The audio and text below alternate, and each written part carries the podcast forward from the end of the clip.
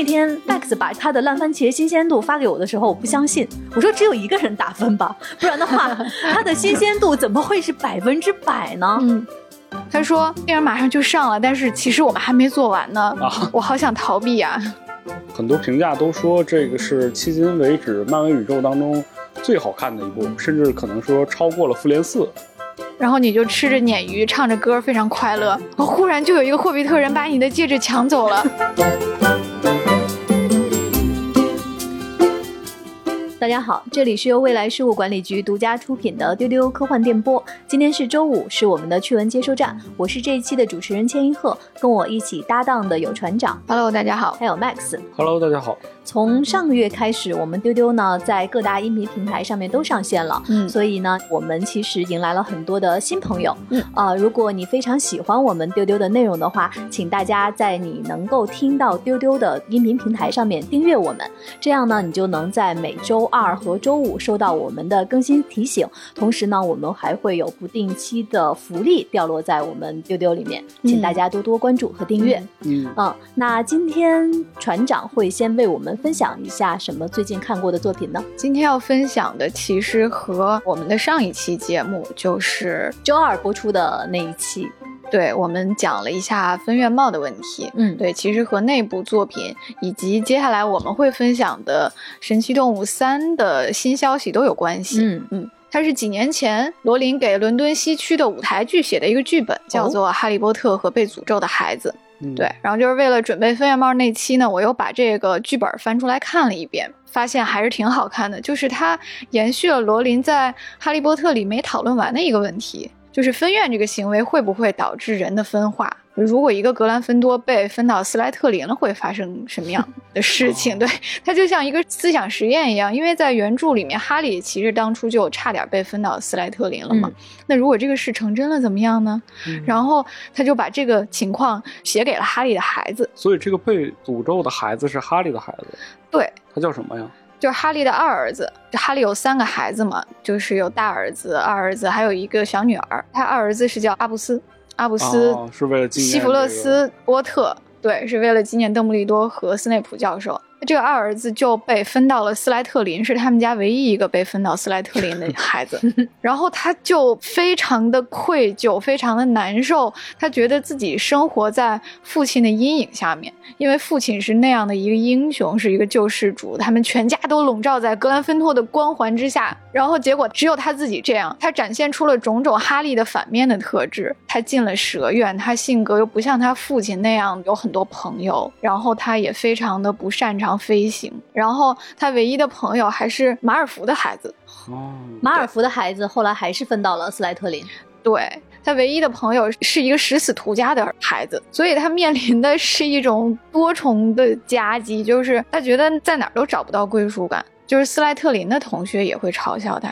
然后格兰芬多的同学也不容纳他，就是他的那些，比如罗恩家的那些孩子，应该跟他们关系很好，对吧？对。结果他们知道他进了斯莱特林以后，也都疏远他，所以他就开始叛逆，他疏远所有人，他躲着爸爸，他觉得自己是一个坏人，他觉得自己是一个生活在好人堆里的一个坏人。这个反倒是他唯一的朋友，就是马尔福的这个儿子，是一个善良如小天使一样的人。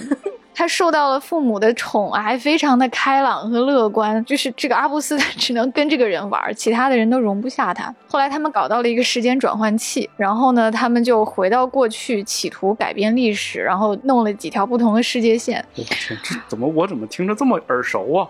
好像漫威 对，然后其实就是阿布斯，他对自己的身份感到怀疑，他对他爸爸当初做那些事儿也感到怀疑，然后他就想用这个时间转换器弄清真相，然后他们就搞砸了，然后就搞出了不同的世界来，其中有一个世界是哈利在跟伏地魔的战争中死掉了，伏地魔掌握了魔法世界，然后所有的非纯血统的人都遭到迫害，最后他们说。不行，还是要回到原来的世界。这个剧本吧，它有点像一个同人的乱炖，它各种矛盾冲突，什么人人物也不是很丰满，嗯，就是甚至那个反派可能都比较弱，但是呢，这个。不妨碍我对他的好感。就是前面我说的，他探讨了罗琳最想说的那个问题。在《哈利波特》里，他给了我们一个特别光明的结局，嗯，就是霍格沃茨大战之后，伏地魔被打败之后，然后斯内普也牺牲了，对吧？斯莱特林长久以来的这个骂名被清洗了。大家看到，这不是一个出坏人的学院，斯莱特林也有正直伟大的人。而且大家知道了，不能用标签来定义人。是的，对整个巫师的世界，不能够通过血统或者是学院来党同伐异。但现实是，这种观念的进步是非常缓慢的。嗯，而多年之后，你发现哈利的儿子他依然面临着这种被孤立、被分化的问题。而且哈利也发现自己陷入了过去的阴影中，就是他们全家被贴上这个英雄、好人、格兰芬多的标签之后，这种光环既是一个荣誉，也是诅咒。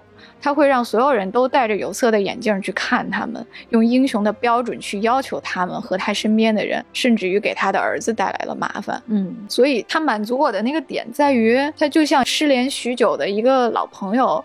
啊，他突然写了一封信，告诉你，哎，当年那些人他们过得还好，可是世界并不会就此就太平了，就是一些根深蒂固的观念和这个社会的弊病，不是一朝一夕就能改变的。嗯他探讨的问题还是非常真实，就是我们这个世界到底能不能容纳不同和意见？嗯，在这周二播出的这期关于分院帽的节目，我们几位主播是从四大学院它不同的特点。和整个分院制这样的一个基本的设定，其实是在想告诉大家，虽然有不同的学院，但是最终是想让大家去接纳所有的不同。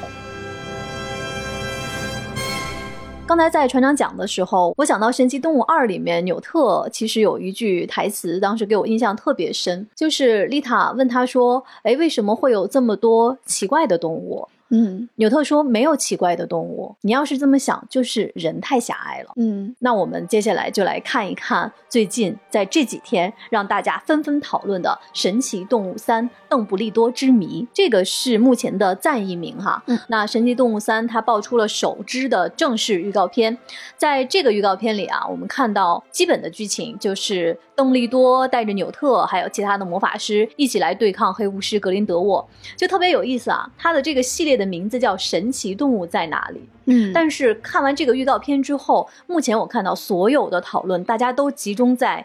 邓布利多和格林德沃这两个人身上，神奇动物在哪里呢？嗯，那我们可以请船长先给我们讲一下这个系列，因为我们其实，在过去的节目里面，包括今天我们讨论的很多都是哈利波特的那条线的那个魔法世界。那神奇动物它其实讲的是什么呢？对，可能大家到现在第三部都已经忘了，神奇动物呢，其实讲的是纽特斯卡曼的故事。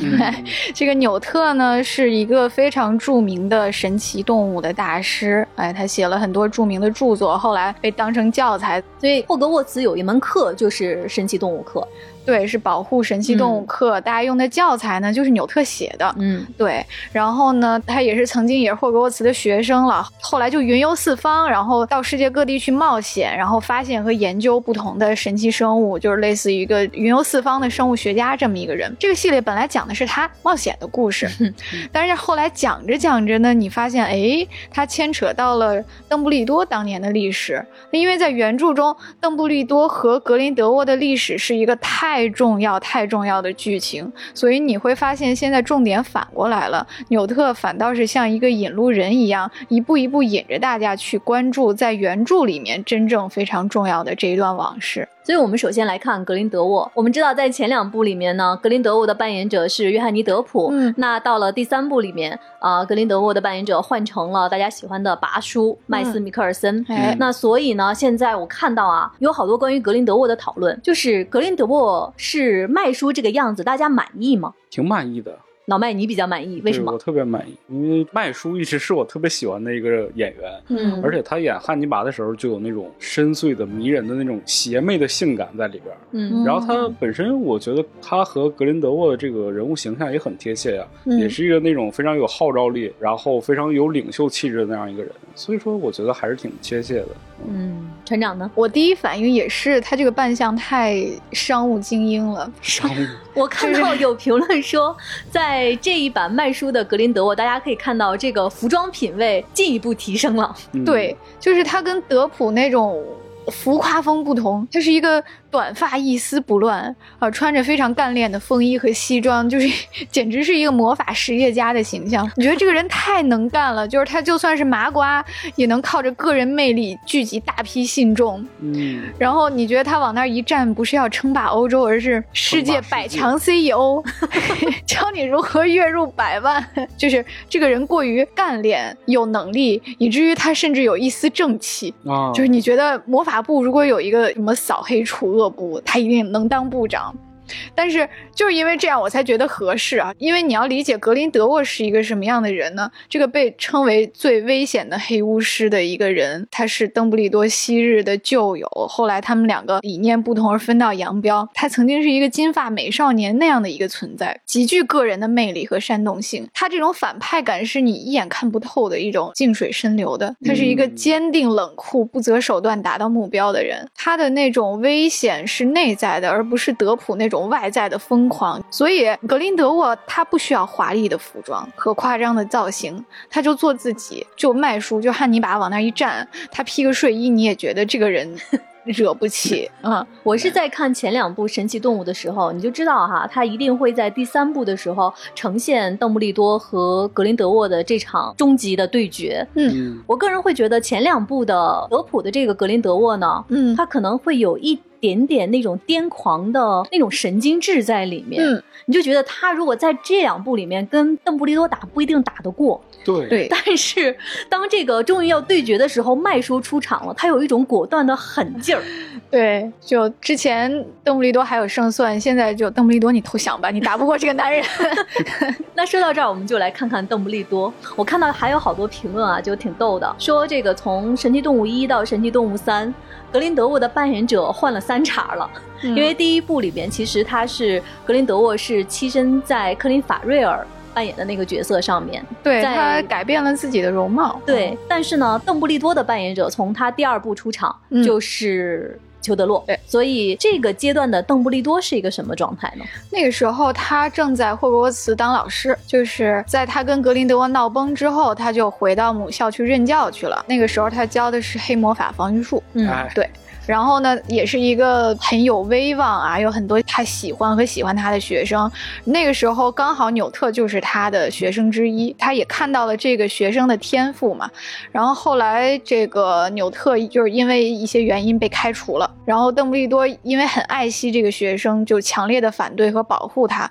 所以呢，在纽特毕业之后，邓布利多就关系很好，还保持联系，有什么事儿会找他帮忙。然后所以呢，我们会在新预告片里看到大。大量邓布利多在霍格沃茨的教学场景，还是 他作为一个教职员工的一些亮相，包括他很熟悉有求必应屋的这种运用啊。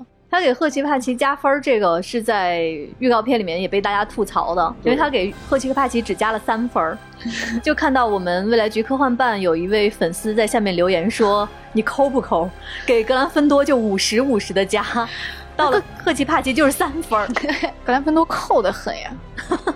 他们五十五十的扣你，所以要五十五十的加。赫奇帕奇应该是只加不扣的那种学院，那种优秀学院，对，稳定上升。对，说完了邓布利多和格林德沃，我们再看这版预告片，至少从我的角度哈，我有一点失望，就是觉得小雀斑的戏份太少了。就从我的角度，为什么特别喜欢纽特这个角色？因为之前就是看哈利波特系列嘛，你会被这个主线的这个主角光环给吸引的。特别深，但是纽特这个角色就是小雀斑他扮演的，他一开始他给人的感觉就是很内向，甚至有点自卑，他也不太会跟人交流，他总是低着头，但是他特别特别喜欢大自然和小动物。在我第一次看第一部的时候，当时他对着空中。喊了几声召唤他的动物的时候，你会觉得特别特别有爱。原来还有这样一些人，跟哈利波特的那个世界给我们看到的那些特别有热血的小孩不一样的这样的魔法师。所以说，我很喜欢看纽特他带给我的这个魔法世界。其实，姜老师说的特别在点子上，就是神奇动物这个系列反而引出了哈利波特一个隐藏的主线，就是让我们看到了赫奇帕奇的宝贵之处啊！对对对，也是在这周二的时候那期节目里面，大家就聊到说赫奇帕奇最近。近翻红了。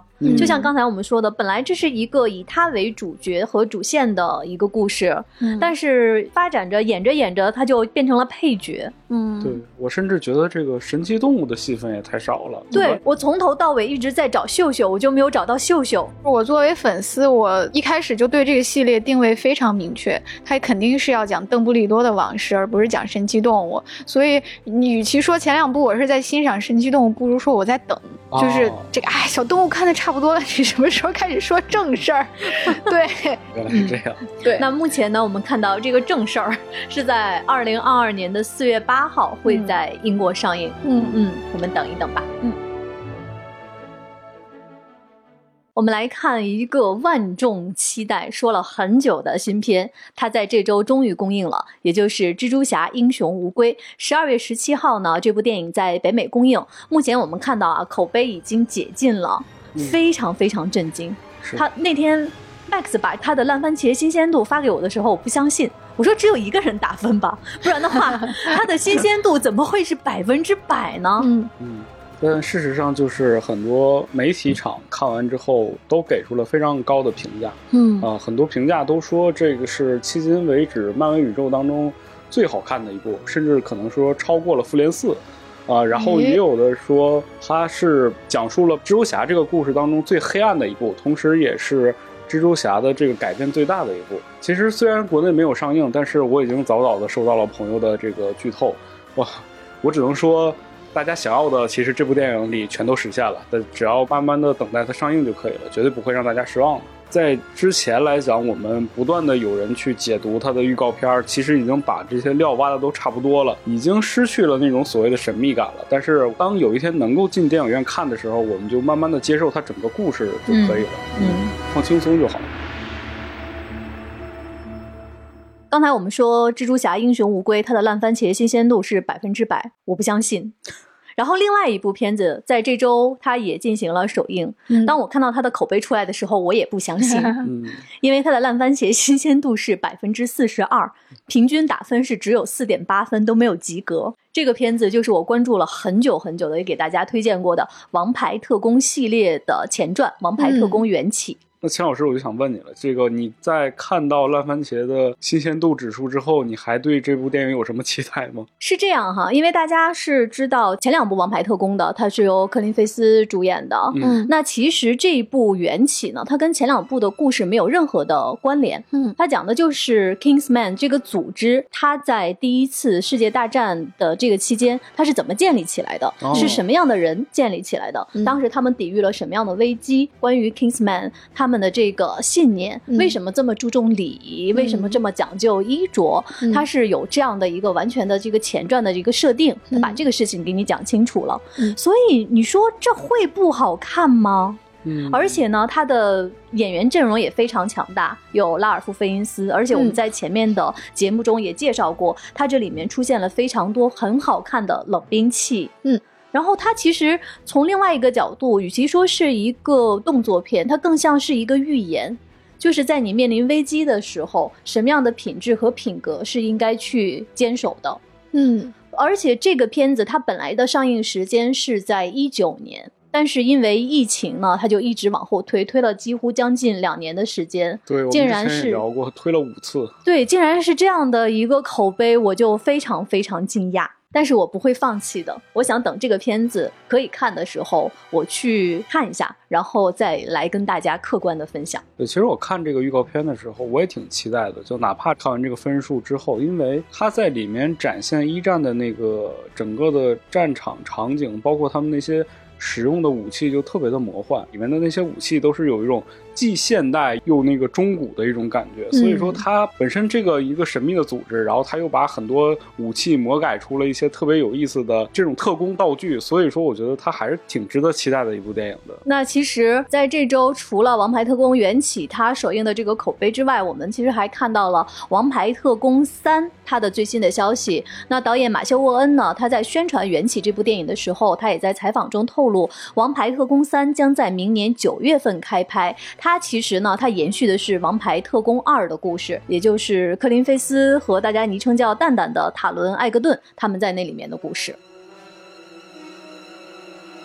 我们接下来的这条资讯由船长为大家带来。是这样的，由通口真嗣执导、安野秀明编剧的这个新奥特曼终于宣布定档了，是在明年的五月十三号。然后这一天也是这个奥特曼开播五十五周年的纪念日，宣布定档的同时还发布了一些新消息。然后我们 EVA 处就坐不住了，这个 新奥特曼怎么看怎么像 EVA 呀？就是首先呢，新奥特曼的主角呢，他还叫真嗣，就是他的读音是 Kaminaga 新吉，他官译名是神勇新二，但是呢，直译就是长头发的真嗣，长头发的真嗣，对。然后呢，这个预告片里呢，电线杆非常的抢眼。就大家都知道，安野秀明是一个电线杆爱好者，在 EVA 里面安排了很多电线杆然后在这个奥特曼预告片里面呢，奥特曼从始至终都是在电线杆后面站起来的，就是电线杆是主角。对，电线杆一直在前景，给大前景、大广角。然后呢，因为定档是五月十三号吧，因为我们知道导演叫真嗣，然后导演叫通口真嗣，他说电影马上就上了，但是其实我们还没做完呢。啊，我好想逃避啊！你就觉得还是真真嗣吗？你就觉得是不是真嗣导演拍完了，大家要围成一圈给他鼓掌说 “Oh my d a 这个看完给人的感觉就是安野秀明他的梦想，他一直是拍特摄、拍奥特曼呀。就是你不是终于圆梦了吗？你不是拍完令你痛苦的 EVA，你终于可以拍喜欢的奥特曼，你怎么又整了一个 EVA？就是有一种上当受骗了的感觉。但其实琢磨一下又不是，就是一个导演的风格和标志性的这种元素实在是太过强烈，以至于你看他所有作品都有 EVA 的影子。但其实是因为安野秀明他是一个在艺术表达上特别坦诚、特别强烈执着的人，他一直在用他不同的作品，奥特曼呀、哥斯拉呀、EVA 啊，包括比士比女啊，他不断用不同的作品去探寻类似的主题。就是他一直想要探讨的同一个主题，就是我怎样跟人保持刺猬的距离，我应该怎么定义人。啊，什么样的人是值得喜爱的？就他在翻来覆去的探讨这个问题，以至于你看他作品多多少少都有点相似。嗯，我觉得这个对于导演的创作来说，其实是比较常见的一个现象。对，那其实对于比如说有一些演员，像我们刚才提到的这一版格林德沃的扮演者麦叔，嗯，就大家就是看他怎么看都像汉尼拔。对。而且像我刚才说到的《王牌特工缘起》里面的拉尔夫·费因斯，自从他演了伏地魔之后，你们再看他那个眼神怕不怕？我现在就是看不见他的鼻子，在《王牌特工》那个预告片里面，那么大一鼻子也看不见，看不见了就就觉得他那个鼻子特别的假，就是对他的鼻子从此视而不见。嗯，那你看我不是看啥都是 EVA 吗？我们来看金球奖，在这一周呢，第七十九届金球奖公布了完整的提名名单。金球奖呢是由美国外国记者协会的记者们评出的，会在明年的一月十号来进行颁奖。我们看了一下这个名单啊，可以给大家来重点介绍几部影片。嗯，比如说在剧情类最佳影片，我看到有提名的是《贝尔法斯特》和《犬山记》。其实贝尔法斯特，哎呀，这说起来又跟刚才一样了。如果是哈利波特的粉丝看到，就是看什么都是洛克哈特教授。贝尔法斯特的导演是肯尼斯布拉纳，他就是扮演洛克哈特教授的那位演员。那这个片子我看了一些介绍，非常特别。贝尔法斯特呢，其实是英国北爱尔兰的首府的名字。那肯尼斯布拉纳在这个电影里面，他用了黑白的影像，表现了上世纪六十年代的贝尔法斯特，而且他是通。通过一个九岁小男孩的视角来看那个动荡的年代和他的生活。另外呢，《犬山记》大家呃可能也关注到，他的主演是本尼迪克特·康伯巴奇，也就是卷福。在最近的颁奖季啊，他凭借这个片子已经拿了好几个最佳男演员的奖项了。他讲的是上世纪初的美国的故事，卷福在这里面扮演一个农场主。看了一下他的主创名单，我发现其实他的导演非常棒，可以给大家推荐一下。他的导演叫简·坎皮恩，他是一位。新西兰的。女导演，嗯，你如果关注电影的话，从上世纪九十年代开始，她其实执导了几部非常有名的作品，比如说《钢琴课》，还有《淑女的画像》，也就是尼克尔基德曼扮演的，以及《圣烟》，她的主演是凯特温斯莱特。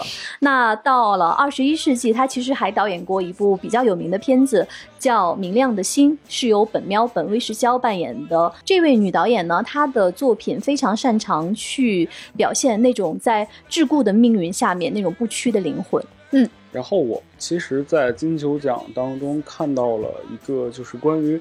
喜剧类音乐最佳长片提名的一个电影是叫《倒数时刻》啊，它同时也提名了这个片子的男主角，就是安德鲁·加菲尔德。这部片子其实对于中国观众其实比较陌生吧，因为他的这个主人公其实是一个真实的人物，叫乔纳森·拉森。他有一部非常著名的音乐剧。整部片子其实在我看的时候没有那种特别沉重的感觉，就它很轻盈。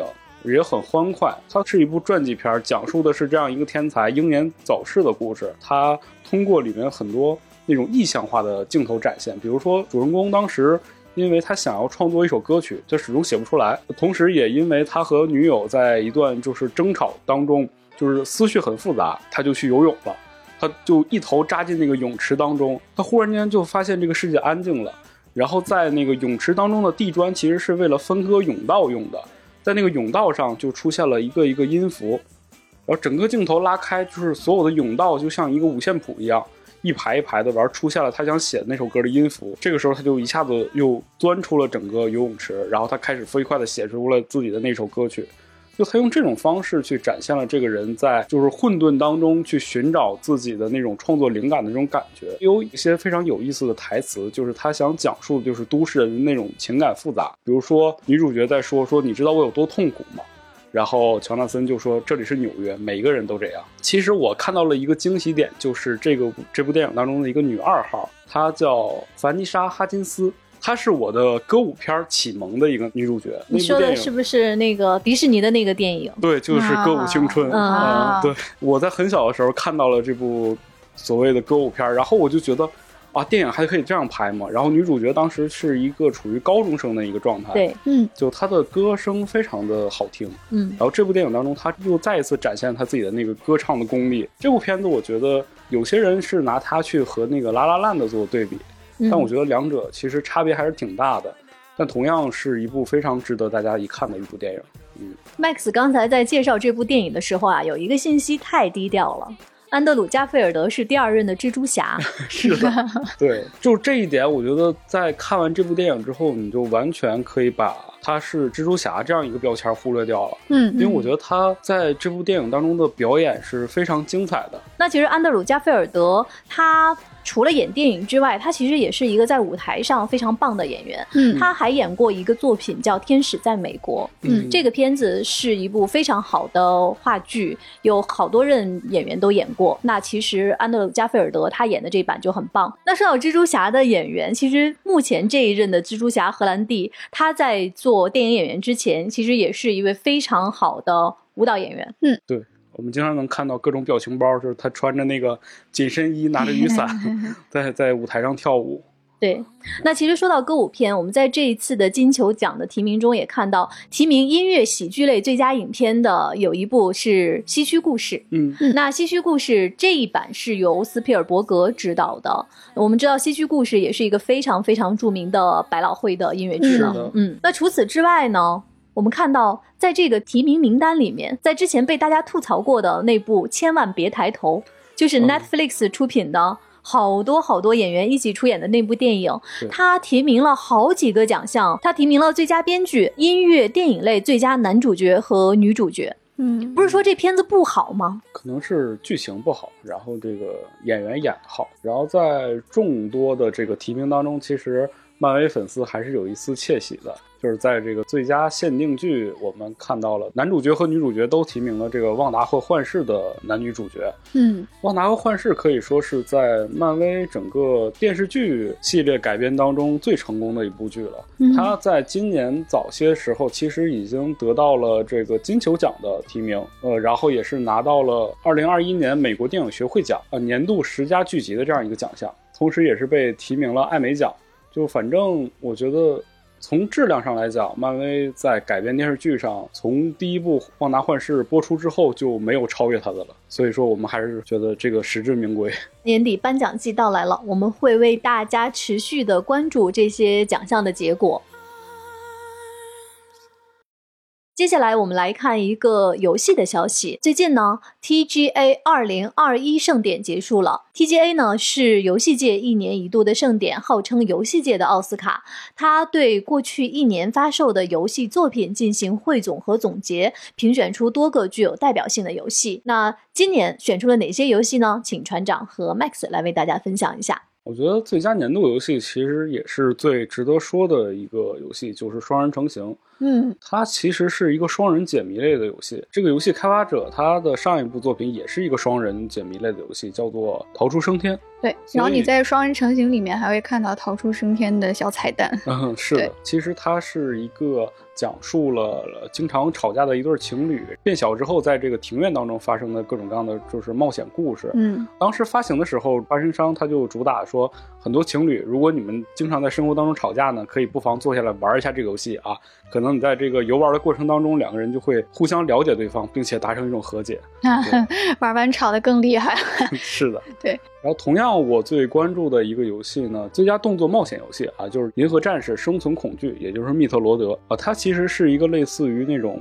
恶魔城类的横版的动作过关游戏，它做的很精妙的就是在于这个游戏它的上一座已经是很早很早了，但是我们在发现它在 NS 上线这一版全新的就是生存恐惧这一座的时候，它的那种制作的游玩手感和之前就是没有差太多，保持了一个非常高的水准。所以说，虽然作为一个二 D 横版过关，在这个三 D 游戏的时代，它还是能够获得就是最佳冒险游戏这样一个奖项，我觉得是实至名归的。然后同样还有一个就是今年的。呃，最佳电竞游戏是颁给了英雄联盟。呃，因为今年英雄联盟算是一个大年吧，我们能看到就是 EDG 代表中国队夺得了这个全球的总冠军嘛，所以说很多人又开始重拾这个曾经的英雄联盟，又开始跟自己的最好朋友来打这款非常经典的 MOBA 游戏。最受期待游戏，我觉得评的是非常的实至名归，就是 万众期待的老头环《艾尔登法环》。嗯。就是宫崎英高和乔治马丁合作的一个力作，然后因为马丁喜欢魔戒，所以搞的一个《指环王》代餐，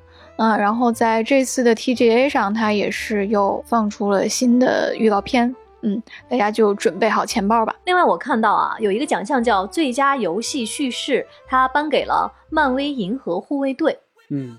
是的，这个《银河护卫队》呢，就是我们大家熟悉的那部电影的一个故事。嗯，呃，然后他给到最佳剧情，我觉得有一点水吧，因为确实本身《银河护卫队》的故事讲得很好，这个游戏完全就是承接了这些所有的人物设定，然后又重新演绎了一段新的银河冒险故事。今年的 TGA 公布了大量新作，然后我们也是各自有一些私心非常想玩的游戏。Max，我知道你是比较期待这个《沙丘》，对吧？嗯。这个游戏叫做《沙丘香料之战》，嗯，它是一个四 X 策略类游戏。对，就四 X 类游戏，所谓的就是像文明那样的，通过六边形的这种方格棋盘，然后展现一种史诗战争这样一个游戏类型。嗯，我觉得它去来讲述沙丘，应该是一个比较合适的游戏类型。嗯，同时它对于那个整个。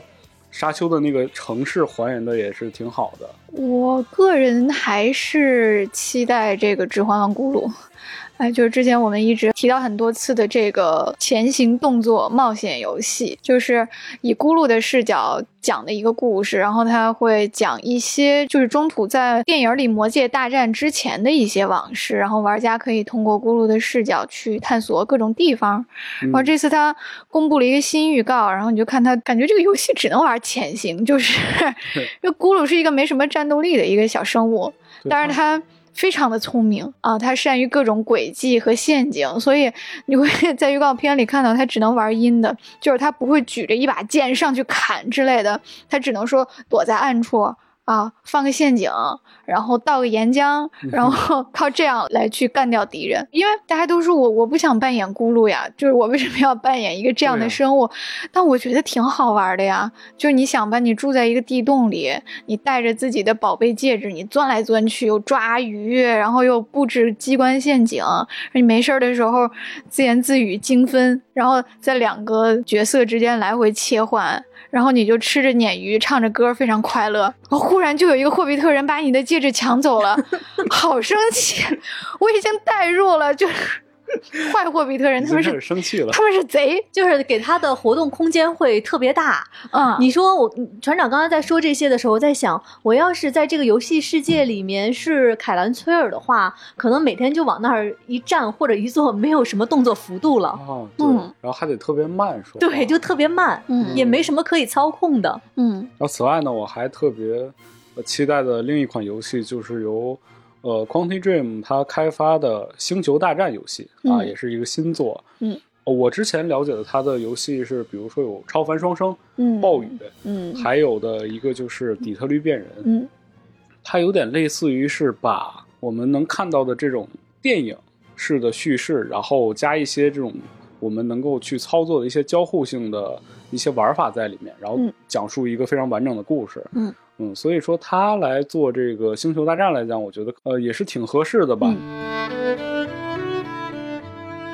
我们今天资讯的分享先到这里。现在丢丢上线各个音频平台之后啊，就是收到了好多大家给我们的非常优质的评论和留言。首先，我们来看关于我们冬日温暖推荐这一期，有一位叫 Ricky Aaron Young 的朋友，他说听到这期的开头，满脑子想的都是芝士红薯和苹果派。对，我给你们说，那天录完之后就冲出去。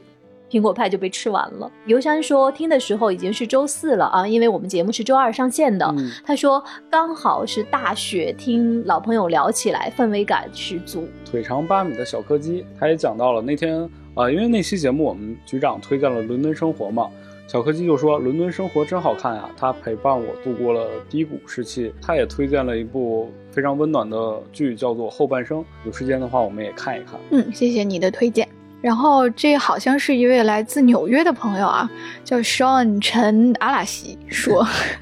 听到这期的时候，正好是大雪，纽约下了今年的第一场雪。收店之后，坐在日式小院的包厢里，静静地看着雪，开了一罐啤酒，听主播们一人一句，然后摘了围裙和主厨的围巾。突然想起深夜食堂里的老板，仿佛有着疲惫一天之后，面对自己空旷的小店，客人的欢笑和后厨的锅碗声留下的无声而温暖的余韵。冬天快乐呢？啊，写的真好。呃，所以我们这位听友他应该是一位在纽约的日式酒馆的主厨。对，谢谢你给我们这么温暖的评论。哎，希望在纽约一切都好哦。也希望有机会去你的店里吃饭。嗯嗯啊，林哥说氛围感拉满了，捧出我的热茶，大家都会一边听我们的节目一边喝东西啊。嗯，对，再来几块桃酥。有朝一日一定一定要去西安看古都下雪。虽然不喜欢冬天，但是雪天是独立于普通冬天的存在哦啊啊！就是雪天是雪天，冬天是冬天。哎，Left River 说喜欢听你们聊天，有点 Friends 老友记的感觉。嗯，我们就是希望能给大家有这样的感觉。酷酷七七七七七七，他说。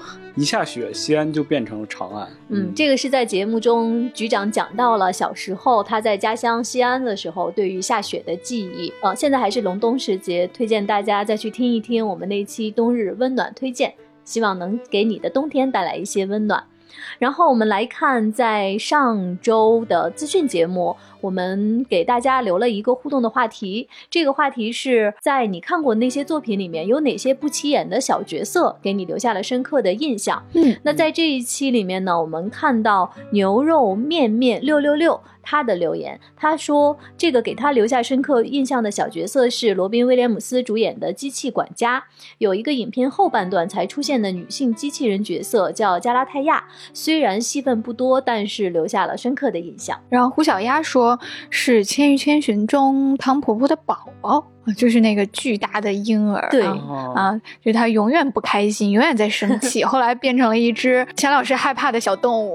对，然后但是在那个电影里面，他还挺可爱的那个样子啊，那个形象是你能对能欣赏，像充气一样，它还会飞起来啊。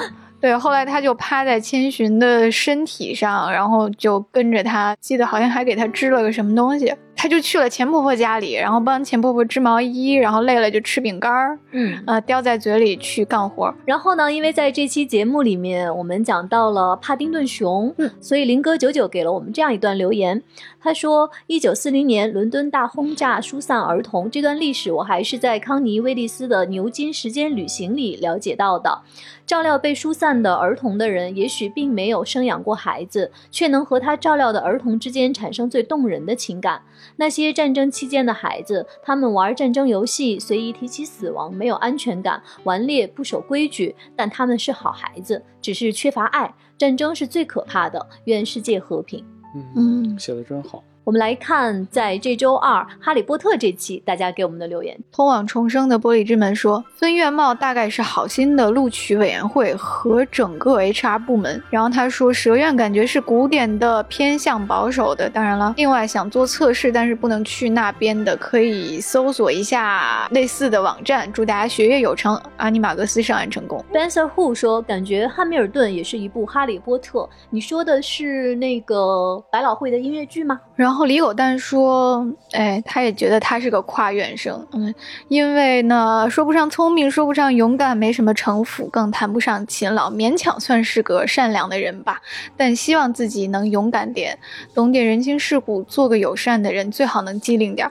那你是个合格的赫奇帕奇啊！无爱可诉。”他说：“哈哈哈。”是四月份那一期推的书《哈利波特与理性之道》啊，就是悠悠推荐的这本书，笑死了，ing 院哈利。谢谢大家给我们的留言，你们在各个平台上面给我们留的每一条评论，我们都会认真去看。谢谢大家对我们的关注。那在今天节目的最后，给各位留一个互动的话题，这个话题是有哪个演员，他不管演什么角色，你都觉得是他演过的那个角色，嗯，演啥都是一个样。